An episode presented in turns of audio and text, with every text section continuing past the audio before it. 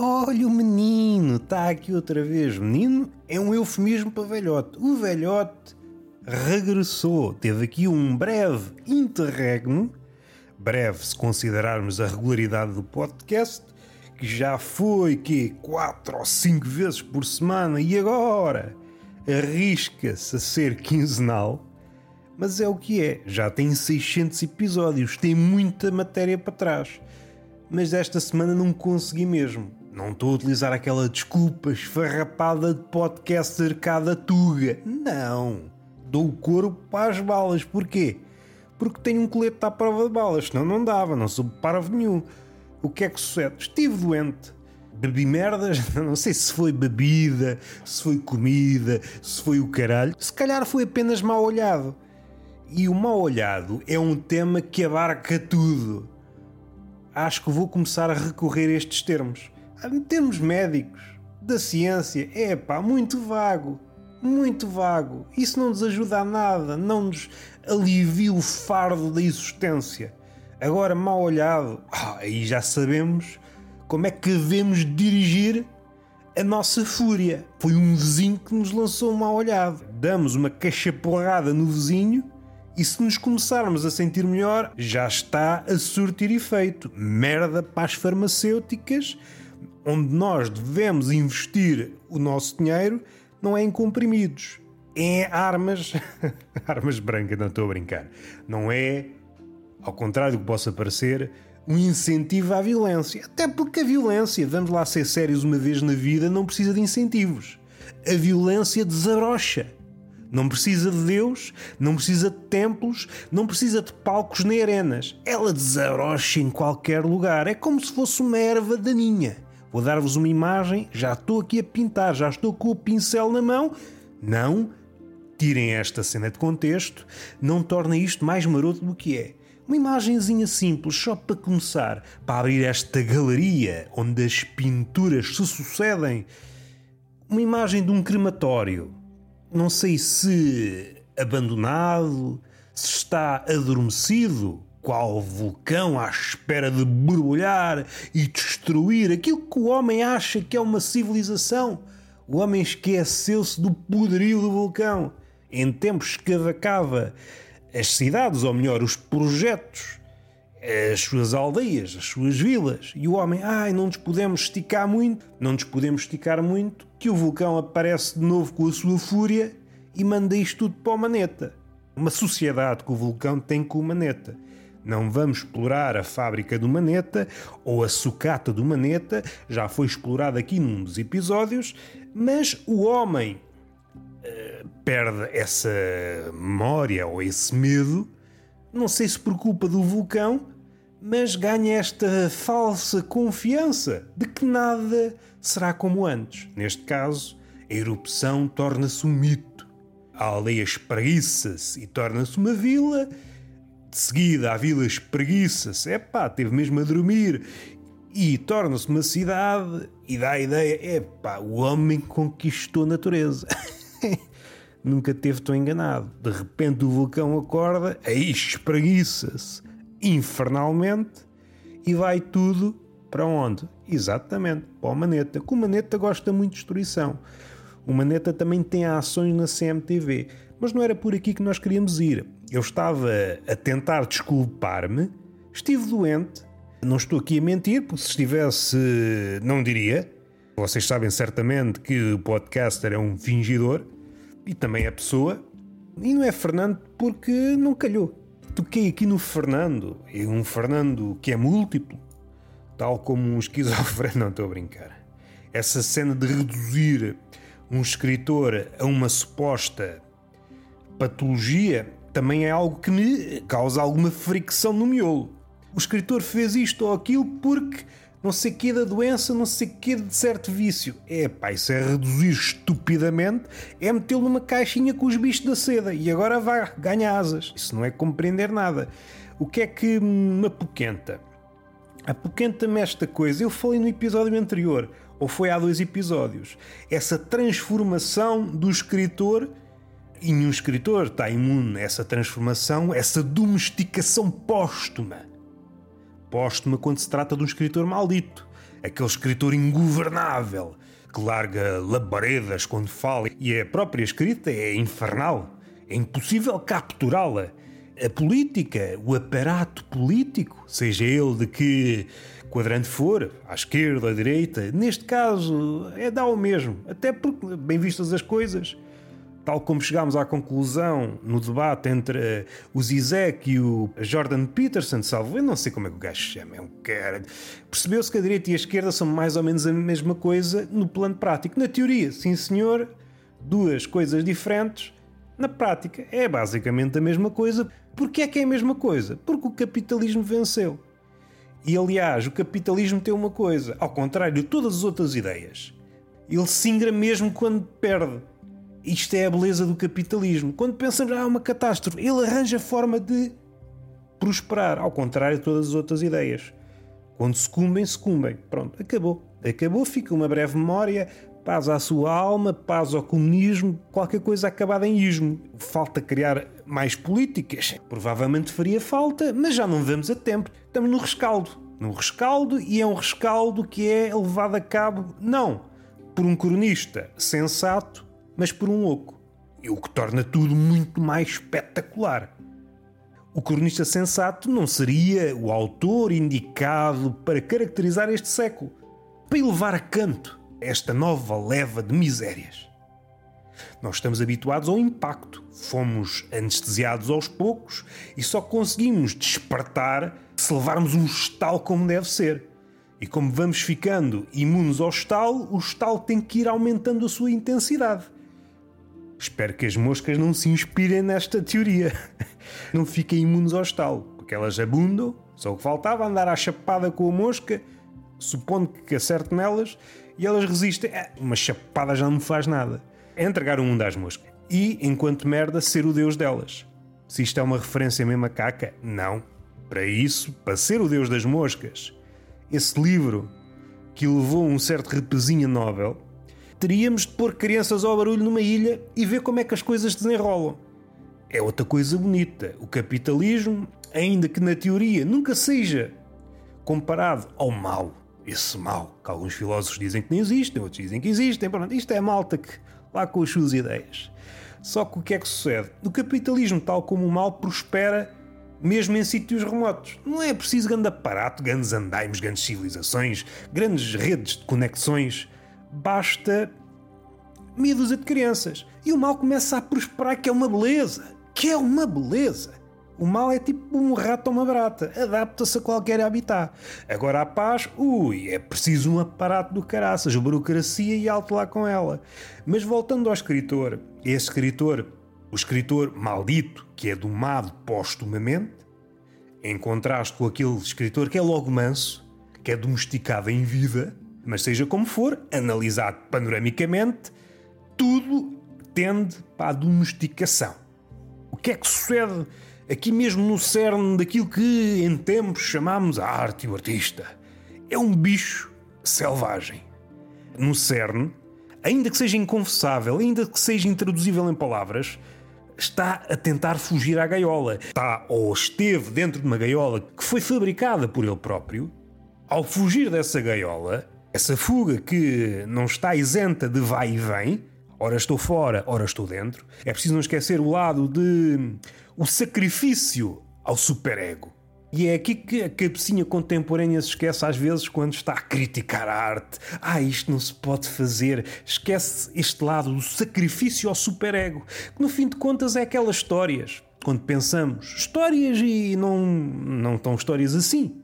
Há ficções, claro, o cinema passa um grande testemunho a esse respeito, mas se recuarmos mais para trás, nos rituais uh, do paganismo, há, evidentemente, relatos em que agentes sacrificavam, por exemplo, virgens, mas não só, crianças, uma pessoa a calhas, ou ruivos, por exemplo, ou mulheres alegadamente feiticeiras, mas pronto, isso aí já é mais para a Idade Média, já estamos a avançar muito no tempo. Mas esta ideia de sacrificar alguma coisa a um Deus eh, sequioso de sangue é a sofisticação dessa ideia, ou melhor, é ir ao cerne dessa ideia, porque essa ideia estava lá desde o início. Aquilo que existia no início dos inícios, nas sociedades mais primitivas, é exatamente a mesma coisa. O Deus é apenas um, uma exteriorização, uma manifestação do superego. Aquilo que Zizek declara quando fala do pessoal que adora sadomasoquismo. O sadomasoquismo, quando nos entregamos à dor, e a dor, é preciso não esquecer, está sempre paredes meias com o prazer, quando sacrificamos alguma do nosso, do nosso conforto, esse superego, podemos voltar para a vida dita normal mais descansados, aliviados desse fardo. E é muito isso que acontece na vida do escritor barra artista. Tem de sacrificar alguma coisa. Já não sacrifica a pessoa propriamente dita, ou melhor, não necessita de outra pessoa que não seja ele. Pode, como pessoa, desdobrar-se em várias, em várias pessoas, no caso dele, Álvaro de Campos, os vários heterónimos e semi-heterónimos como Bernardo Soares e outros. O Search. Podíamos estar aqui a estar toda a citar heterónimos de pessoa. Já não precisamos de ir uh, em busca de sacrifícios nós somos suficientes no que toca aos sacrifícios. Podemos lançar-nos na pira e fica sempre qualquer coisa, uma sobra ou um novo rosto. É benéfico para quem fica. Seja na arte, em qualquer uma das suas vertentes, seja as sociedades. Eu toquei aqui com a caneta. Estou com uma caneta, tipo aquele jornalista, quando estão a falar que nem tem uma caneta na mão. Eu tenho que ter uma caneta na mão, porque nunca se sabe. Eu estou aqui a falar assim, de improviso, mas nunca se sabe, podem bater à porta. E eu abro a porta e vejo que é uma banda.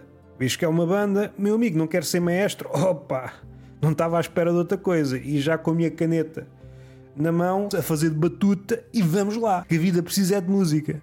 Uma pessoa tem que estar sempre precavida. Se é descabido, provavelmente. Vamos voltar agora sim para o tema que me interessa. Essa domesticação do escritor e a forma como o escritor contemporâneo está a pôr a jeito. O aproveitamento político é macaco. É macaco. Longe de mim estar aqui a, a dar indicações para aspirantes ou mesmo escritores, mas se quiserem que a vossa obra sobreviva, o melhor é minar a vossa obra. Explosivos em cada frase, em cada verso, até mesmo nas entrelinhas. Dinamite em todas as frases para se protegerem dessa corja oportunista. Está aqui a pensar, nada de muito estratosférico, mas os políticos que nos calharam em sorte agora para estes últimos anos têm sido prenhes de, de pérolas, não é? De pérolas, de baboseiras. O mundo está mesmo para isto. É um mundo desconexo, fragmentário, atomizado, em que nada liga com nada. Mal a coisa aparece, já está a desaparecer. E isso torna muito difícil qualquer, hum, qualquer pensamento. Eu sou muito contra aquela ideia de que é muito propalada, muito propalada pela política e a política, pronto, é a imagem do, do nosso tempo, é uma performance. Aquela ideia de que chegou o tempo de agir, não, não podemos esperar. É daquelas ideias muito engraçadas, à primeira vista, mastigáveis e que diríamos, sim senhor, bola para a frente, mas na verdade é uma estupidez. Se analisarmos a história, aquilo que o homem fez desde o início foi exatamente isso: agir. E foi isso que o conduziu até aqui. Se há coisa que o homem nunca fez, para também desmontar o catastrofista que diz já se tentou tudo e agora que se foda, há uma coisa que realmente nunca tentou: foi pensar. Averiguar todas as hipóteses, vamos, agora que temos isto tudo na mesa, agora que já temos uns tempinhos, uns registros, aquilo que em ciência se diria uns pontos, já temos pontos para traçar retas, para verificar mais ou menos o padrão. Para onde é que vamos? De onde é que começamos? Para onde é que vamos?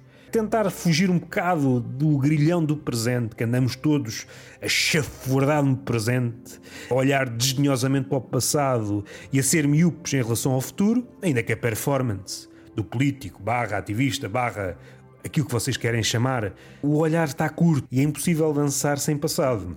Quanto mais fugimos do passado, mais nos tornamos prisioneiro dele. Esta ideia, já não sei se foi de. Foi um escritor qualquer. Não? Podia recorrer, por exemplo, a Thomas Mann. Uh, ele tem um livro onde, onde, fala de várias gerações de família, em que há uma degenerescência de. O que tornava aquela família boa ou importante, ou certos valores, há um decaimento em cada geração. Podíamos falar disso. Contra a argumentação, ah, és um velho restelo, não sei o quê.